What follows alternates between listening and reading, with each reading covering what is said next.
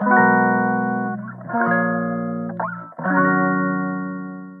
い、えー、こんばんは。マッケンマリアージュ北上です。えー、ということで、今日も一日お疲れ様でしたって、まだ僕は仕事しますが、ちょっと仕事に飽きたんで、ラジオでも撮ろうかなと思って収録してまーす。えー、じゃあ、ツイッター今日はつぶやいて、22時間前につぶやいたんですね。ねセールスって術ですね。海外ツール駆使してる人はやっぱ強いっていうか、ツールを連結させて使いこなせてる人は非常にエモいことである。マジでこれはね、セールス強い人は生き残っていけるなと。そして、特に日本のツールとかじゃなくて、ね、みんなが使ってるツールじゃなくて、やっぱり海外の最先端のツールを使いこなして、それ連結して、オートメーションを自動化できてる人はもう最強ですね。やっぱそういうプレイヤーになりたいなってやっぱ思いますしね、自分も。これできたらやっぱりエモいなと思うから、まずもうここに、ここを目指して、海外ツール使いこなせるエモい人になるなりたいなと、まあ、なります。えー、何がわからないのかがわからない。なので、立ち往生してしまう。だから進捗シートを使うと。いや、まあ、甘いこと言ってるんですけどね。何がわからないのかがわからないっていう人いるじゃないですか。僕もたまにありますけどね。自分が今どういったことに、悩んでいてとか、何をやったらいいかわからない。なんてね、まず甘えだからね。今これツイートして、ツイートしたの読み返して思ったけど、甘いではあるんですけども、だけどやっぱり人間だからやっぱり、えー、心がね、弱ってしまう時だって、くじけそうな時だってあるわけですよ。特に在宅ワーカーなんて、一人でやってる人なんてね、フリーランスなんて、これで果たして合ってんのかな？みたいな、このまま進んでっていいのかな？やっぱりゴールが見えてこないと、やる気にもならないし、やっぱりね、本当に昨日から言ってますけど、明確化なんですよ。はい。 clarification ってやつですよ。なので僕も名前をね、マッケンマリアージ北上、アットマック、 clarification、creator っていう名前にしたんですけど、まず、 clarification って何かっていうと、まあ日本語で訳すと明確化っていうんですけど、俺、俺ってすいません。僕も本当明確化が一番の鍵だと思ってるし、まあ、何？クリア、クリア、クリアリティ、クリアリティっていうのかな？クリアにする。常にクリアにしとかないと、あの、スピード落ちちゃうし、立ち往生しちゃうんですよね。だから常にやっぱり意識しなきゃいけないのは、自分が今、どの位置にいて、どこを目指してて、そこまでの道のりで何が必要なのか。これ全部、あと、見える、見える化しとかなきゃいけなくて。で、僕の場合は常にマインドマップで、えー、俯瞰するようにして、上空から自分の今考えていることを常に関連付けさせて、一目でわかるようにしてるんですよ。今日なんてね、この、ま、6時間ぐらいマインドマップ作ってましたから、今やろうとしてることの。6時間ですよ。それぐらいかかってもいいから明確にしていかないと進まないと。で、この明確にする、例えば僕の場合はマインドマップ使ってますけど、マインドマップでどんなに時間かかってもいいから書き出して明確にしちゃうと一気に進みます。なので一番大事なんですよ。もちろん実践することも大事なんだけど、実践、もう軽やかにね、実践するオンライン社会を歩いていくために、まず明確にする。ここには思いっきり時間とお金もかけていいと思ってる。続きまして、スタイフのネタ、あの、スタイフのネタっていうので、ハッシュタグつけてツイートしました。マーケットインとプロダクトアウト。ね。わかります？マーケットインっていうのは、まず、要は名前のごとく、何が売れてるのかっていうことを市場調査して、そこから商品を仕掛けていくサービスとかを、まず需要、需要ありきの販売方法というか、マーケティング。で、プロダクトアウトっていうのは商品ありき。自分のこだわりとか、自分はこれで、だから僕の場合で言うと、そのブランド立ち上げた時、自社ブランド、それがまさにプロダクトアウトで、アップル製品とかも全部そうですよね。スティーブ・ジョブズとかも、あの、iPhone なんかは、人は、その、形にして見えないと、ようやくそれが欲しいというのがわからないから、最初にプロダクト、商品を作る、商品サービス。僕もそれやってクラウドファンディングやって成功させたんですけど、このプロダクトアウト、要は商品を先に作ってから市場にぶつけていくっていうのもすごく大事なんですよ。なぜ大事かって。それはやっぱり情熱があるからなんですよ。情熱っていうのは継続力にもなるし、ずっと続けられる、モチベーションが保てるから。だけど、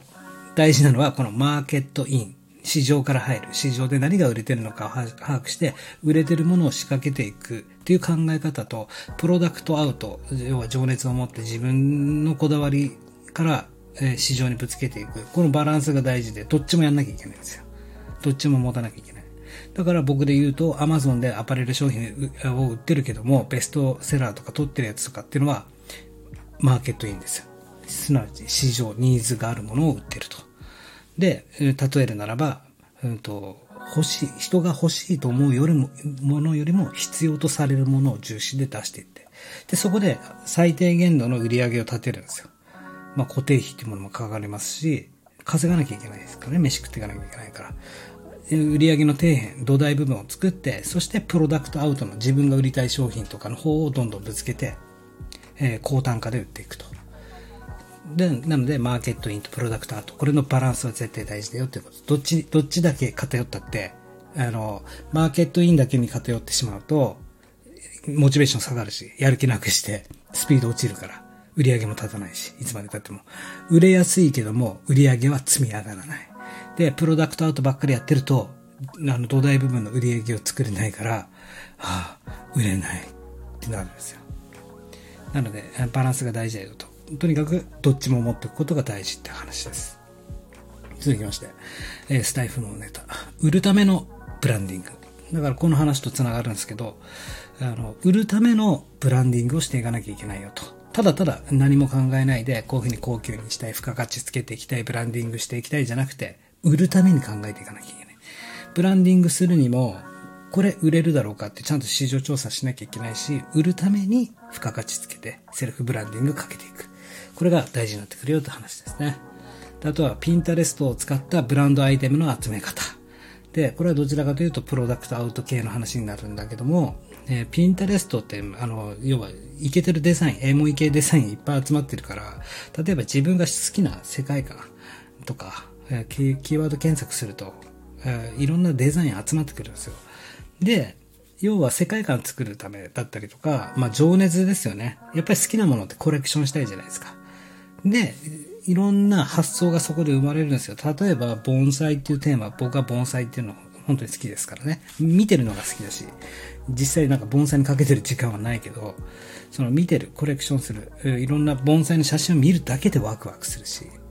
あとはなんかヴィンテージものとかね、あの、アンティークなものとか、古い、古き良きものとか見てると、そういった写真見てるとすごく心が躍るんですでそういった写真に触れてるだけで自分のアイデアの発想につながるから、ピンタレストはマジでこっから使ってった方がいいと思うし、ましてやブランド立ち上げていく人なんかは必須の SNS っていうか、SNS としてピンタレストを使うんじゃなくて、自分のアイデアの発想としてピンタレストを使うと。武器となる。武器として使う。それはブランドの自分のブランドのアイテムとしてアイテム集め。発想、アイデアの発想集めとして、ピンタレストからネタを収集する。そしてそれを、もうパズルのピースと一緒ですよ。その、やからピンタレストの使い方っていうのは最低限としといた方がいいと思います。情熱を生むためにね。で、えオートメーションの魅力。これは本当インターネットビジネスやってると、いかにどうの自動化できる部分と自動化できない部分をはっきりね、分かって自動化できるとか絶対自動化した方がいいと思いますしね。このオートメーション。で、やっぱり僕はなんか憧れるのはやっぱオートメーションマーケティング。まあ、マーケティングオートメーションとも言いますけども、こういう商品やサービスを提供するのに、もうありとあらゆるところを仕組み化してオートメーションをかけていくと。まあ、分身を作っていくってことですね。これのマーケティングが大好きです。やっぱこれに関してはいっぱい勉強したいと思うし、これは俺は70歳になって、70歳を一応自分の中で目と当たってるんだけども、70歳になってでもこのオートメーションマーケティングはやっていきたいし、勉強していきたい。そしてマーケティングっていうのはどんどんやっぱり進化するし、で、まあ、あの、アメリカ、マーケティング大国のアメリカからどんどんどんどん最新の情報が入ってくるわけですよ。で、日本、日本に入ってきてなんて、まだまだ絶対日本なんて遅れてるから、ね、最先端のおじいちゃんでいたいなと思ってます。で、えー、何、資格、資格、資格、理解レベル1、2、3。なんでこれ、こんなこと書いたんだろう。あー、あ今、そのユデミにコースオンラインコースを出してて、いろんなテーマで出してるんですけど、そこにただオンラインの動画のコースを出すだけじゃなくて、ちゃんとテキストとか PDF とか、チェックリストとか、えーまあ、PDF の、まあ、ebook っていうんですか、そういう本、小冊子みたいなのもちゃんとつけてあげようと思ってて、で、その中にチェックシート、チェックする項目をつけてあげようかなと思ってて、で、えー、理解度レベルで1、2、3レベルにしといて、何回でもその ebook を見てもらえるように、もなんか、動画コースとか、時間を取らないと見れないじゃないですか。まして、まあ、電車で通勤時間とかね、見るのもいいんだけども、そういう需要もあれば、音声だけで、あの、車の運転してる時とかに聞きたいとか、自転車こいでる時に音声で聞きたいっていう人もいるだろうし、まして腰を据えて、もう一回振り直、振り返りしたい人、要は本当、やる気のある人ですよね。真面目な人、勉強深く学びたい人なんかは、やっぱりそういう ebook みたいなの見ると思うから、ちゃんとその辺もしっかり作り込んであげたいなと思ったから、チェックシート作ってあげようと思いました。続きまして、1980円からのアップセルで3980、800円と、19,800円から、まあアップセルの話ですね。えー、何かじゃあ商品を購入しました購入ページで。購入した途端、ね、ちょっと待ってください。ちょっと待ったコールみたいな。ちょっと待ってくださいみたいな感じで、えー、例えばそれを、その商品を保管する。うんと、時間短縮させるような商品をアップセルさせてやるとか。さらに今だったら50%オフでこれが買えます。これを手にすることによって一気に加速しますもちろん、今回買っていただいた商品でも問題は解決できるけども、これを補強することによってさらに理解が深まりとかっていうアップセル。それを、例えば1980円っていう値段の商品やサービスがあったとして、それをお客様が買いました。買った瞬間に、じゃあアップセルでね、値段の高い39,800円でこういった通常価格、まあ、9万8000円のところ何パーセント割引で3万9800円で、今から15分の間に、特別価格で買うことができますよってアップセルしてあげると。1980円から3万9800円のものを買うっていう購買心理が、それともじゃあ最初に1万9800円っていう商品からアップセルで5400円で補強できますよとか。どっちの購入率がいいでしょうかっていう話ですよね。まあもちろん値段的に障壁で言うとやっぱりね、19,800円のものを買って5,400円のじゃあ追加でオプションとして買うんだったら買いやすいかもしれないけど、これがですよ。じゃあ10万円、20万円の商品を買ったとしますよね。じゃあ10万円、20万円でね、値段のもので、じゃあアップセルで30万円のこういった商品もありますっても絶対買わないじゃないですか。よっぽどお金持ちじゃない限り。だけども、じゃあ10万円の商品買いました。で、えー、じゃあ、アップセルで1万円、2万円の商品だったら、まあ10万も払ってんだったら11万も12万も変わらないやっていう心理が働くよっていうお話ですね。まあそういった組み合わせ、やっぱり、だからセールス力なんですね。どういう心理をついていくか。そういうのが大事になってくるなと思って、そういうところをスキルを磨きたいなと思っております。で、結局、どちらにせよアップセルをしようとしようが、顧客、顧客満足度が満たされてないと、その人に信頼、販売提供者に対して信用、信頼がないと、買ってもくれないよねと。まあそもそもフロントエンドも売れないよねって話なんだけども、うん、やっぱり、この人だから買いたいっていうのが、やっぱり、ね、買う人にとってあるじゃないですか。あなたのことが好きだから、あなたが出す商品は欲しくなるとか。これが一番やっぱ大事になってくるなと思うし、やっぱりこの顧客満足度を満たされない場合はどちらも効き目は弱いですよねというお話です。続きまして、で例えばフロントエンドでクラファンの成功方法を売るとします。まあ、クラファンってクラウドファンディングね。えー、フロントエンドで、例えば僕の動画コースでクラウドファンディングの成功する手順とか方法方法を売るとするじゃないですか。で、その時のアップセルとして、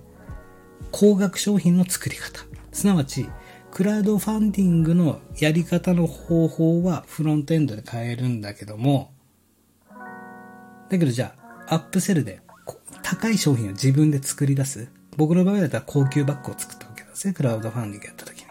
高級バッグ作って、その、要は高額商品の作り方、それさえ覚えちゃえば、じゃあ、クラウドファンディングのやり方を今回買った商品でわかるんだ。さらに、じゃあ、クラウドファンディング、何でクラウドファンディングしようと思った時に、高額商品の作り方なんて覚えてしまえば、あ、じゃあこの商品の作り方を覚えたら、クラファンさらにできるよねと。今すぐでも始められるよねって。こういう感じでアップセルを使うといいですよねっていうお話です。で、えー、ホットな状態の時に、ホットなオファー、オファー。ね。これはすなわち、購入直後っていうのは興奮してるし、よし、頑張るぞ、やるぞってなるから、その時にその気持ちを膨らませてあげるような商品をアップセル、ホットなオファーをしてあげるといいですよって話です。で、ファネルって聞いたことあります？ファネルっていうのは、セールスファネルとか言うんですけど、ファネルってロート、あの、絞り器みたいな逆三角形したやつですよ。ろ過、ろ過するロート。逆三角形ね。イメージで言うと、エスプレッソコーヒーって僕は名付けてるんですけど、エスプレッソコーヒーって豆を厳選して、エスプレッソして絞り出して絞り出して最後の旨味を抽出したコーヒー、まあ、上質なコーヒーじゃないですか。すなわちお客さんも一緒で、逆三角形だから、いっぱいね、最初の入り口部分はいっぱいお客さんがいるわけです。そこからもう、上質なお客さんにどんどんどんどん絞られていくと。その道筋をしっかり作ってあげなきゃいけないよねと。まあそれをファネルというんですけどね。常にそのファネルを考えていかなきゃいけないなっていうお話です。で、僕は決めました。コンテンツメーカーになろうと。そしてオンラインコースクリエイター。僕はこれになる。夢、夢というかもう先。うん、今年の、今年やることです。で、えっ、ー、と、これですね。匿名文化で、えー、承認欲求が強い日本人になりたくないので、僕はブログよりも動画を頑張るというか、ダイレクトに届けたいから音声と動画頑張ると。やっぱりね、副業だとかビジネスやるって言って、まあブログ書かないとってなるかもしれないですけど、僕ブログ書きたくないし、今書いてるとしても2記事しかないし、この先多分書かないと思うんですよ。もちろんなんか、あの、キラー、キラー記事っていうんですか？本当に必要な、え、記事とかは全然書こうと思うんですけども、ブログ自体は多分絶対と言っていいほど書かないと思います。なぜかというと、2年、3年ぐらい結果出るまでかかるかなと思うし、そこが今優先順位じゃないし、うん、そこの破壊力が、重要性が理解できてないっていうか、必要だと思ってないんですよ。で、日本人って、なぜブログ書くかというと、やっぱり日本語って誰でも書きやすいじゃないですか。だから自分にもね、ブログ書けるってまずなるじゃないですか。みんながやるじゃないですか。で、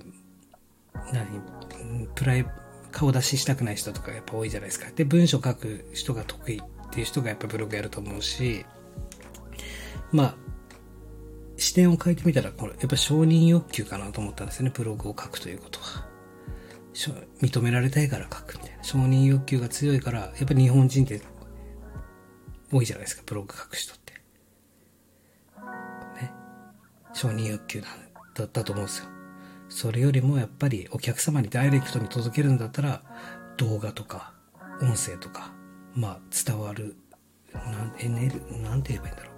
伝わりやすい方に力を注いだ方がいいよなと僕は思ってるんでブログなんか書かないで、えー、動画とかそういうむしろ SNS もやらないでぐらいでいいと思ってます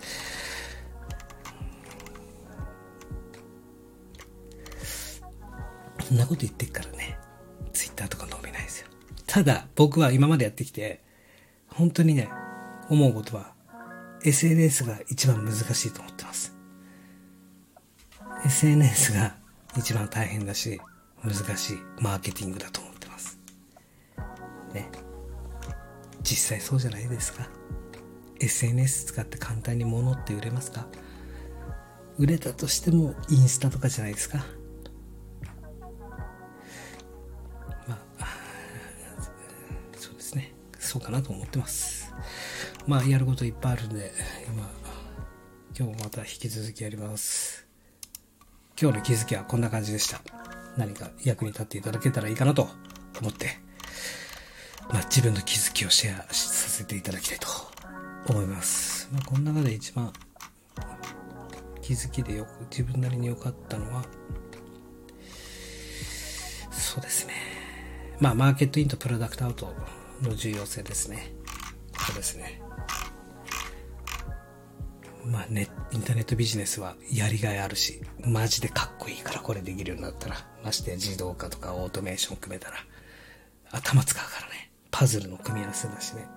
これできる、まあ本当こういう先にやってる先輩方は、マジで僕尊敬してますし、これでね、えー、結果出されてる方、本当に素晴らしいと思ってます。ということで明日も頑張っていきましょう。お疲れでした。